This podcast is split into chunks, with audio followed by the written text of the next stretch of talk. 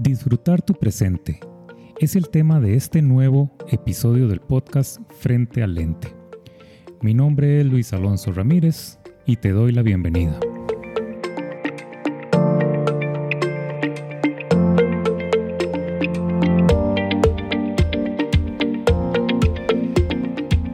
Soy un fotógrafo de retrato y apasionado particularmente por el retrato femenino. Por eso dedico este espacio a todas aquellas personas que anhelan vivir su propia experiencia fotográfica frente al lente.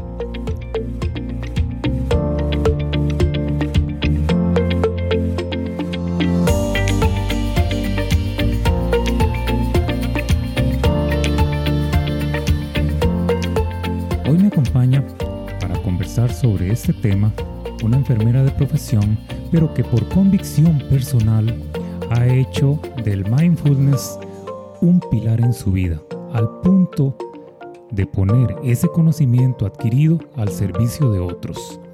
Su nombre, Milagro Rivera. Gracias por acompañarme. ¿Cómo estás? Hola, Oso. Muy bien, muy emocionada y agradecida. ¿Y vos? Muy, muy bien. No, el agradecido soy yo por, haber aceptado la invitación y estar aquí conversando conmigo este ratito. De verdad, muchísimas gracias. Pero Mila, primero que nada, para aquellos que no conozcan en qué consiste todo este tema del mindfulness, cuéntanos un poquito de qué se trata. Bueno, mindfulness va muy de la mano con el estar presente. Realmente la traducción al español es atención plena. Y pues vivir en atención plena es estar disfrutando el momento con lo que hay aquí y ahora.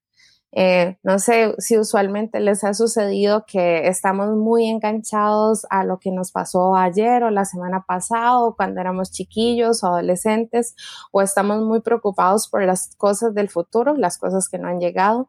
Y el mindfulness es la invitación a estar anclados en el momento presente una de las herramientas así magníficas que utiliza es la respiración, porque solo podemos respirar en un momento y es el ahora. Entonces, mindfulness está mucho eh, vinculado con eso, con vivir el momento presente, agradecer lo que hay, aceptar lo que hay y empezar a recibir todas las bendiciones de la hora que estoy seguro que son muchísimas, pero eh, yo me pregunto, Mila, ¿por qué fue que decidiste o qué fue lo que provocó el que tomaras esta decisión de hacer este cambio tan importante y positivo en tu vida? Bueno, te cuento, e, es interesante la anécdota de cómo conocí mindfulness en mi vida. Vieras que estaba haciendo un viaje este, iba a visitar a un primo que vive fuera del país y conocí a una chica ecuatoriana, eh, que su nombre es Nancy, nunca se me olvida. Y ella me estaba hablando de que iba a un encuentro de mindfulness. Yo en ese momento no tenía idea de qué era mindfulness, entonces pues en cuanto aterricé, eh, busqué qué era mindfulness y me puse a investigar y me encantó me encantó porque yo sentía que por la profesión que llevo podía acompañar a las personas y podía tener más recursos si empezaba a formarme en el tema del mindfulness. Encontré una escuela que pues es una escuela que está en España y me empecé a formar en línea con la convicción inicial de que iba a ayudar a los otros. Y resulta que la primera beneficiada con todo este tema fui yo porque realmente fue una mirada a, mí misma. El mindfulness va mucho de la observación a lo que hay, a lo que se presenta. Entonces fue empezar a ver un montón de mis procesos internos, de lo que estaba viviendo, de las cosas que había vivido, de los patrones que había aprendido. Y pues realmente por ahí comenzó un camino que yo espero que, que no tenga regreso, porque realmente ha sido un camino sumamente enriquecedor. No, y yo me imagino que si ha sido tan positivo la experiencia como tal, pues obviamente es algo que vas a seguir aprovechando por, por muchísimo tiempo. Y corregime si me equivoco, pero, pero el eje central, como vos mencionabas, el estar presente, eh, nos hace reflexionar un poquito sobre, sobre eso que se dice de, de que debemos evitar las angustias del pasado, debemos, este, por otro lado, bloquear eh, las ansiedades del futuro y concentrarnos precisamente eh, en ese presente, ¿verdad? Que, que decirlo suena sencillo, pero, pero estoy seguro que, que, no lo es. En tu caso, que te has adentrado en, en, toda esta técnica y esta teoría, ¿cuáles han sido esas, esas herramientas que poco a poco te han ido permitiendo beneficiarte de todo este concepto? Yo creo que, bueno, mindfulness propone diferentes actitudes y, eh, son como los pilares, por decir así, de mindfulness. Y uno de esos pilares es la aceptación. Realmente a veces es muy difícil eh, evitar y bueno, lo conversamos el otro día que tuvimos la sesión de fotos, eh, evitar las cosas que nos, que nos causan dolor. El dolor en nuestra vida va a estar presente, la angustia, la ansiedad va a estar presente, pero cuando nosotros observamos lo que nos está sucediendo y en lugar de tratar de huir de eso, lo aceptamos con amor, realmente cambia, cambia la perspectiva, cambia el panorama. Entonces, eh, Carl Jung, este, que era un psicólogo psiquiatra, decía que a lo que resistes persiste. Y entonces cuando nosotros empezamos a luchar contra algo, lo hacemos como más grande. Cuando en lugar de eso optamos por la aceptación, la aceptación nos invita a tener un presente muchísimo más amoroso.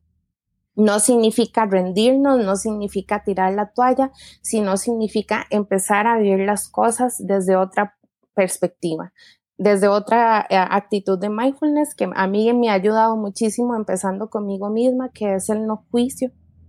Empezar a soltar los juicios por el momento presente, los juicios por las cosas que ya pasaron, los juicios hacia mí misma, hacia el exterior. Y yo creo que la otra, el otro pilar y que para mí ha sido algo demasiado amoroso es la compasión y la compasión bien entendida, no la compasión me tengo lástima por mí o por las otras personas, sino la compasión entendida como el amor que ofrecemos a una persona que está en dificultad. Ese amigo que más amamos, esa persona que más amamos en nuestra vida, cuando está pasando por un momento difícil, ese amor que le daríamos, volverlo hacia nosotros mismos, hacia nosotras mismas. Y yo creo que realmente tener, eh, tener aceptación, no juzgarnos y, tener esa compasión, ese amor tan arraigado, realmente han sido herramientas básicas y que me han ayudado a mí a, a soltar un montón de cosillas que tenía ahí enganchadas y, y ancladas a, al pasado. Y eso está súper interesante. No había escuchado ese concepto de que aquello que enfrentamos lo magnificamos y tiene todo el sentido del mundo porque es algo que eh, mantenemos en nuestra conciencia, es algo que mantenemos en nuestra mente porque estamos luchando contra todos esos elementos y obviamente el, el, simplemente, el simple hecho de tenerlos presentes pues hace que que, nos cueste pues sobrellevarlos de alguna manera. O sea, si, si no está inclusive en nuestras manos la solución. Eh, por otra parte, pues está el, extremo que vos mencionas, que la aceptación es una de las herramientas eh, primordiales para, para, cualquier lucha que, que, que, emprendamos en este sentido. Casualmente, el, el episodio anterior hablábamos del tema de, de aceptarse, no necesariamente es conformarse, ¿verdad? Porque no quiere decir tampoco que, tengamos que cruzarnos de brazos.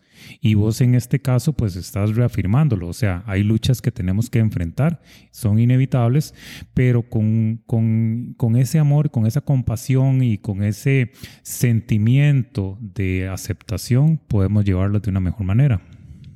Claro, y es que, Osito, hay una cosa, y es que aceptación no significa inacción, dejar de de activarnos. O sea, más bien es, ok, estoy viendo esto que no me gusta, que no me hace sentir bien, pero aquí tengo la capacidad de elegir, de elegir cambiar esto, de elegir actuar de una manera más amorosa, de elegir cambiar las palabras, los actos y entonces, o sea, ya pasar a un plano de actuar porque eh, yo siempre lo pongo con el ejemplo, digamos, no, no basta con, ah, sí, quiero, eh, quiero sentirme mejor físicamente, pero entonces tengo en mi cabeza todas las ideas de lo que me podrían hacer sentir mejor. No sé, salir a caminar, eh, tomar más agua, rodearme de personas positivas, pero si solo lo dejo en la cabeza, no pasa, o sea, ahí no hace nada más. Conocí a una persona que decía, obras son amores y no buenas razones, hay que pasar a los actos. Entonces, ahí va mucho que esto de, no conformarnos, actuamos. Y cuando llevamos a los actos, ejercitamos la mente todavía muchísimo más, creamos nuevas avenidas neuronales, dejamos los viejos hábitos y empezamos a conformar un nuevo yo. Eso, eso es maravilloso, maravilloso y sobre todo por aquellas eh, situaciones de las que tenemos control. Pero ¿qué pasa, Mila, por ejemplo, con, con aquellos elementos que, que invaden nuestra, nuestra vida? pero que no tenemos muchísimo control, por ejemplo. O sea, hay muchas cosas eh, que afectan el tema de, por ejemplo, el amor propio, la confianza, la seguridad personal, y están directamente afectadas por factores externos, por la gente que nos rodea, por eh, la misma sociedad en términos globales, por los medios de comunicación, por la publicidad, pero son, tantas cosas que no podemos controlar. ¿Cómo, cómo podemos luchar si precisamente eh, son rivales a los, que, a los que tenemos que enfrentar y no poder controlarnos? Hay una chica que me encanta, eh, se llama Marta Salvat, es una española y acompañante de un curso de milagros y ella habla de que no podemos controlar absolutamente nada y realmente, o sea, eh, a mí me gusta mucho utilizar la palabra gestión. Gestionamos las emociones, gestionamos nuestras actitudes, gestionamos nuestros pensamientos pero es un tema de que no sucede de la noche a la mañana. Claramente las situaciones externas no las podemos cambiar, no podemos llegar y decir, ay, este, voy a cambiar eh, cómo funciona este país, voy a cambiar este gobierno, voy a cambiar cómo eh, trabajan las infraestructuras viales de este país, porque realmente no podemos hacerlo. ¿Qué sí podemos cambiar? Nuestra actitud ante las situaciones que nos suceden. O sea, es en lo, lo, que nosotros podemos actuar en este espacio, en este, yo digo, pequeño ricocito, ¿verdad? Lo que somos nosotros mismos, nosotras mismas. Entonces, es un trabajo que tenemos que elegir otra vez la elección día a día. Elegir qué quiero hacer yo con respecto a esto. ¿Cómo quiero yo mirar esta situación? ¿Cómo quiero yo vivir este problema? ¿Cómo quiero, bueno, lo mencionabas al principio que trabajo este, en un hospital como enfermera, ¿cómo quiero vivir esta enfermedad? ¿Cómo quiero vivir este trabajo que a veces es un poco complejo porque te enfrentas a situaciones que son difíciles? Cómo quiero vivir el dolor de las otras personas. Y allí en, en la actitud personal radica el cambio de muchísimas cosas. Y entonces, cuando empezás a tener pequeños cambios en tus actitudes, eso genera un cambio en nuestras frecuencias vibratorias. Se dice que en el corazón tenemos un centro electromagnético que genera ondas ordenadas o desordenadas y eso se emite a dos o tres metros alrededor nuestro y contagia o contamina bonito o feo, por decirlo de alguna manera, a las personas que están a nuestro alrededor. Y entonces puedes ver cómo empezás a atraer personas de, ciertas características a tu vida o de otras características. Y entonces realmente sí, no, no podemos controlar las cosas, pero podemos tener una actitud diferente y podemos empezar a gestionarlo con muchísimo más amor. Guau, maravilloso. Y, y tiene todo el sentido del mundo, o sea, ahora que lo mencionas, porque si bien es cierto, esas cosas no las podemos controlar y no tenemos que sentirnos mal por ello, como vos decís, si es un tema de la actitud con la que enfrentamos todas esas situaciones, pues eh, ahí sí es más sencillo. Y aparte de eso, o sea, ¿cuántas veces nos ha sucedido una persona con una actitud muy positiva, con una actitud este, con muchísima energía, que, como vos decís, irradia y contagia a todos los que estamos cerca. Y eso es una bola de nieve, o sea, eso, es, eso se, se, desata en cadena, porque si esa es mi decisión y si mi proceso es cambiar mi actitud con la que yo enfrento cada una de esas situaciones, sean difíciles o no, las sabrán, pero mi actitud es la que va a hacer la diferencia. Y de paso, estoy contagiando a las personas a mi alrededor, yo también me veo beneficiado porque estoy generando un ambiente en dos vías del cual yo saco partido también. Claro, ah, hay una frase que dice que no son los hechos como tales, sino la actitud con la que vivimos esos hechos. Y realmente eso genera un cambio y genera un cambio también, o sea, esto que, que, que decís, las personas que están a nuestro alrededor. ¿Cómo impactamos sobre esas personas y lo que mencionas de las dos vías y cómo esas personas impactan en nosotros y cómo realmente elegimos establecer relaciones amorosas o relaciones de conflicto y que a dónde elegimos quedarnos también, porque muchas veces elegimos el conflicto. Claro, claro. Mira, y ahora que hablábamos de esto, de generar esa sinergia, ese, ese contagio positivo con las personas que tenemos a nuestro alrededor o con las personas con las que nos cruzamos, eh, esa alegría que, que provoca poner al servicio de otros aquello que te apasiona, pues e, es, algo invaluable. Y, te lo digo con, con muchísimo conocimiento de, causa. Y ahora vos lo estás viviendo también con estos grupos que estás eh, organizando y a los cuales estás apoyando, ¿cierto? Sí, realmente es como súper, es un aprendizaje demasiado maravilloso. Eh, te digo que, bueno, he tenido, eh, te mencionaba el otro día, acompaño dos procesos, uno que es el de educación de las emociones en 40 días y el otro de atención plenas, los dos son de 40 días. Cuando nosotros nos reunimos semanalmente para retroalimentarnos del trabajo que se ha hecho durante la semana, yo salgo como expandida e hinchada de amor. Es que no tengo otra palabra para decirlo, porque así me siento vibrando altísimo. Lo que las personas te comparten, lo que aprendemos en grupo, lo que nos regalamos mutuamente, yo lo digo así, es un regalo. Venimos aquí a darnos un regalo y aprendemos los unos de los otros. Yo no sé más que ellos, simplemente estoy poniendo algo al servicio yo creo que cuando, como dice una amiga, nos volvemos un canal, y vos lo sabes por lo que haces, cuando nos volvemos un canal y ponemos nuestros dones al servicio de las otras personas, eso se siente y nos eleva muchísimo. Se crea un espacio de confianza, un espacio de no juicios y entonces es muchísimo más fácil exponernos desde el corazón, desde un lugar seguro. Y precisamente ahora que mencionabas, hace unos días regresaste aquí a la cueva del oso para, para repetir algo que denominaste un rito. Y esa, y esa palabra me encantó, me encantó el término que, que, empleaste porque deja muy claro que es algo muy personal y que tiene efectos muy positivos para vos en, en el plano eh, de las emociones. Contanos, contanos un poquito cómo vives vos este tipo de experiencia y que por suerte, al ser así de positiva, pues te he tenido ya eh, nuevamente acá en, el estudio. Bueno, primero para mí es un regalo y, queda dicha poder decírtelo otra vez, es un regalo poder estar allí.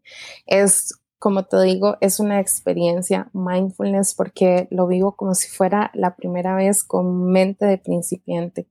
Pero además es un regalo para mí misma porque desde el momento en el que elijo la sesión de fotos es el poder reconocerme y darme un valor. El valor que, que debería de reconocer cada uno de los días de mi vida lo que pasa es que a veces con el ajetreo y todo esto se nos olvida. Pero es el hecho de reconocerme mi amor propio, de amarme a través de tu cámara, de volverme a sentir a través de tu cámara y de como vos que nos acompañas tan bonito en la sesión fotos de fotos es conectar con esa respiración, es volver a, sentirte en el único lugar en el que puedes estar, que es el aquí y en el ahora. Y es este regalo de presencia, de soltar los juicios y de confiar completamente en que lo que está ahí es perfecto, es lo que yo tengo mi equipaje que tengo en este momento, que es simplemente lo que llevo internamente, y confiar en lo que hay del otro lado, que también hace que hayan resultados maravillosos. Entonces, es como, es yo, yo te digo, es como levantarse y decir, o sea, esto lo elijo y lo elijo que sea de la mejor manera, pero además no lo estoy eligiendo desde el día que voy a hacerme las fotos, lo elegí desde antes y lo voy haciendo como un rito de mucho amor como un regalo para mí misma y para ese reconocimiento, para ese abrazo que deberíamos darnos cada uno de los días de nuestra vida.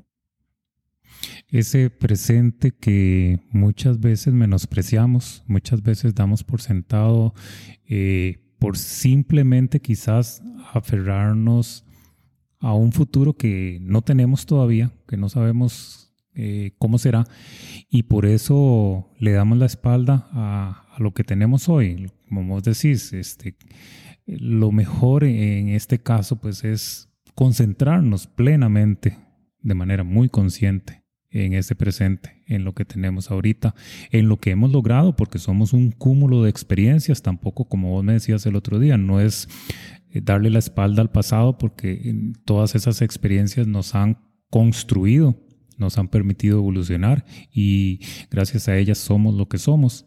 Pero ese presente pues es lo primordial y en este caso el, aislarte de, del mundo que nos rodea, de la rutina y dedicarte un espacio para vos, un espacio en donde, bueno, a vos te gusta mucho la música, a vos bailás, disfrutamos muchísimo, pero las emociones se viven de una manera muy personal. Eh, cada persona que viene acá eh, deja fluir esas emociones de una manera muy propia. Y eso es lo importante, dejarse llevar, dejarse fluir, sentirse agradecido, sentirse satisfecho con lo que es y que este rito, como vos lo, lo, lo denominás, realmente traiga efectos muy, muy positivos, no solo durante, sino inclusive después de la sesión. Sí, y lo hablábamos también ese día, qué importante es la validación de las emociones, porque muchas veces estamos acostumbrados a encapsular o embotellar las emociones. No nos permitimos vivirnos las cosas conforme nos van pasando. Y entonces muchas veces, yo lo menciono en los cursos y, cuando comparto alguna charla, nos volvemos esa típica olla de presión que empieza a tragar y tragar y tragar y en el momento menos esperado explotamos. Muchas veces hasta por medio de una enfermedad.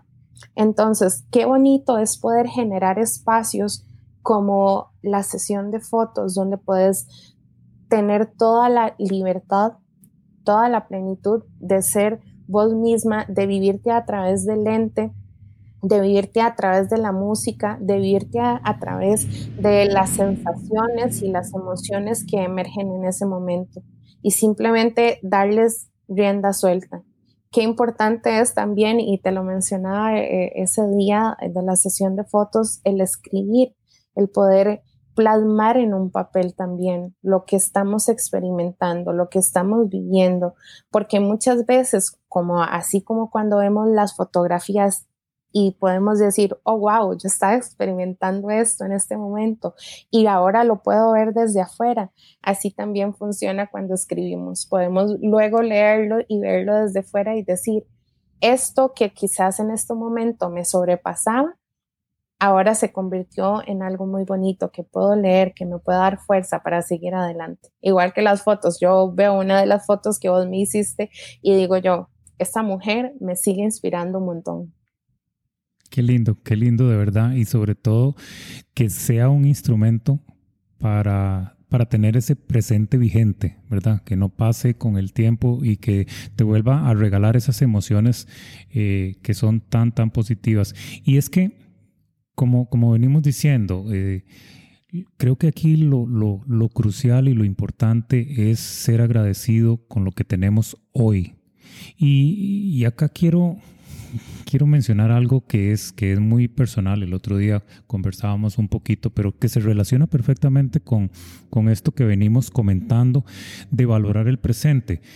Hace, hace unos días este, me, me comenzó una molestia en los oídos y, y no le prestaba como mucha atención, a pesar de que hace unos años me había hecho exámenes y, y, tenía ahí como ciertos diagnósticos que tenía que cuidar, pues hace unos días el problema como que empezó a agravarse y empecé como a dejar de escuchar, Mila. O sea, empecé como a sentir como, como que tuviese un par de algodones en mis oídos y yo qué extraño. Bueno, yo paso mucho tiempo con audífonos, eh, eh, escuchando música y, proceso de edición y demás, entonces paso mucho tiempo.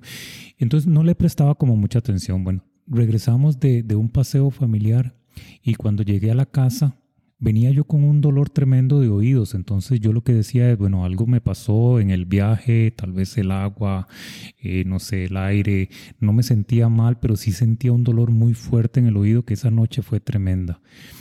Pero aparte de ese dolor, Mila, lo que, lo que a mí realmente me impactó fue que cuando llegamos a la casa mis hijos nos reciben y ellos estaban muy contentos de volver a vernos yo en ese momento, dejando de lado el dolor, lo que más me, me, me golpeó fue que yo no los escuchaba.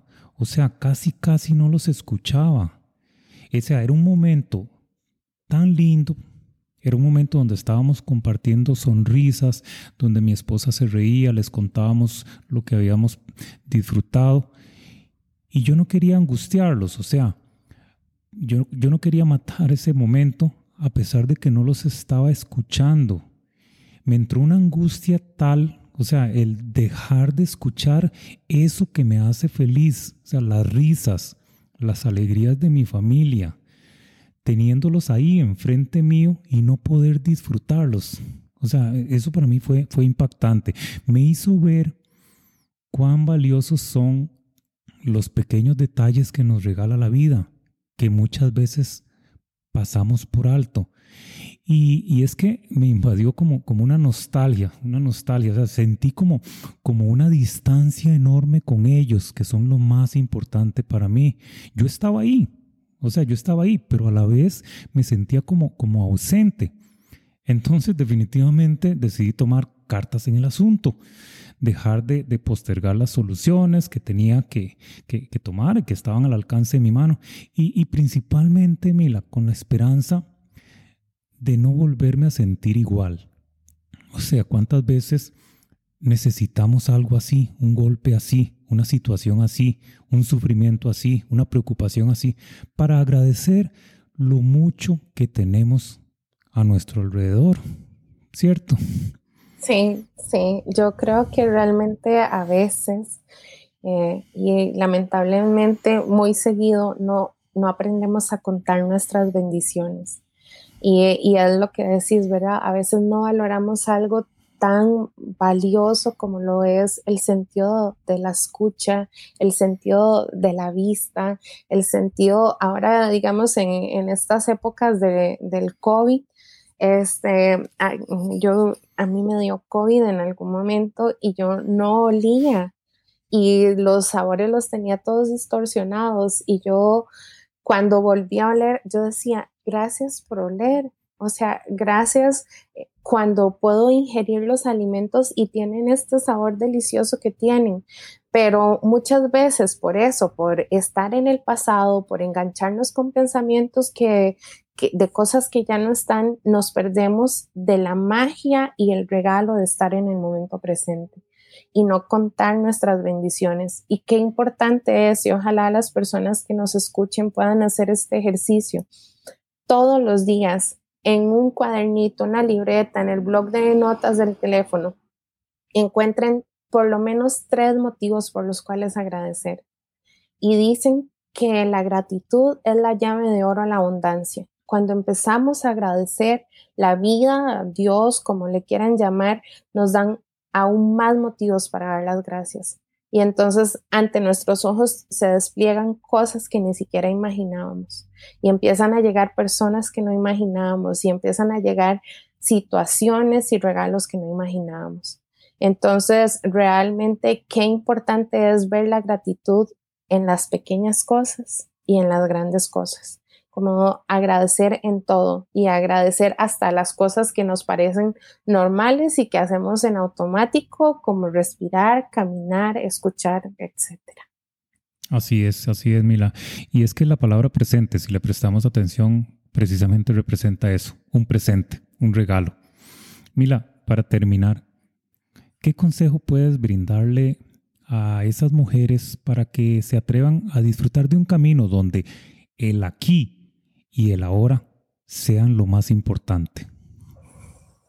Bueno, creo que, que, un consejo es algo muy fuerte, pero quiero decirles a las personas que nos escuchan y sobre todo a este público femenino que, que es uno de los mayores objetivos de, de esto, es que empiecen a soltar los juicios hacia sí mismas, eh, la comparación que tanto daño hace, la comparación con su yo del pasado o con las otras mujeres que están a su alrededor que se dediquen espacios de amor propio, que escriban y que si sienten que una situación las abruma, que no pueden con ella, que sepan que hay profesionales y hay personas que les pueden acompañar con amor, que la, la aceptación es parte de un camino, pero que está acompañado de actos y que muchas veces eh, la terapia, incluso espacios como la fotografía,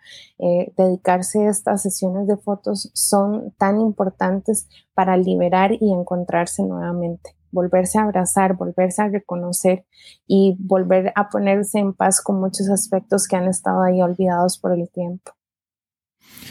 Mila, no sabes cuánto te agradezco, de verdad, por acompañarme.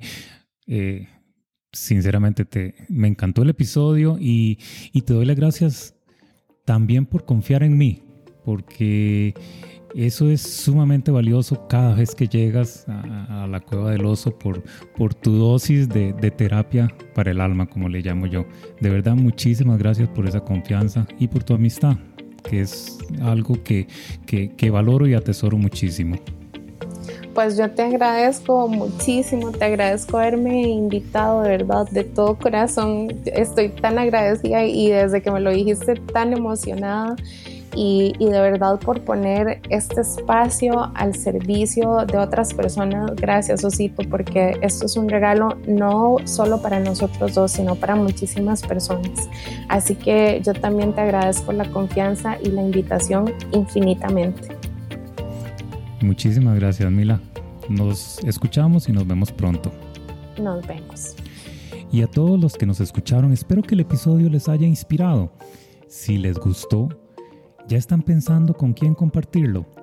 Recuerda que puedes accesar todos los demás episodios en la página www.osohormiguero-fotografía.com. Sígueme en tu plataforma de podcast favorita. Una valoración, o comentario me ayudará a llegar a más personas, esperando que les sea de mucho valor este contenido. Y además, si quieres invitarme a un café, mediante la plataforma de Buy Me a Coffee, te dejo un link en la descripción de cómo hacerlo. No olvides que estaré con vos cada lunes conversando sobre un nuevo tema. Soy Luis Alonso Ramírez y te espero frente al lente. Un abrazo de oso.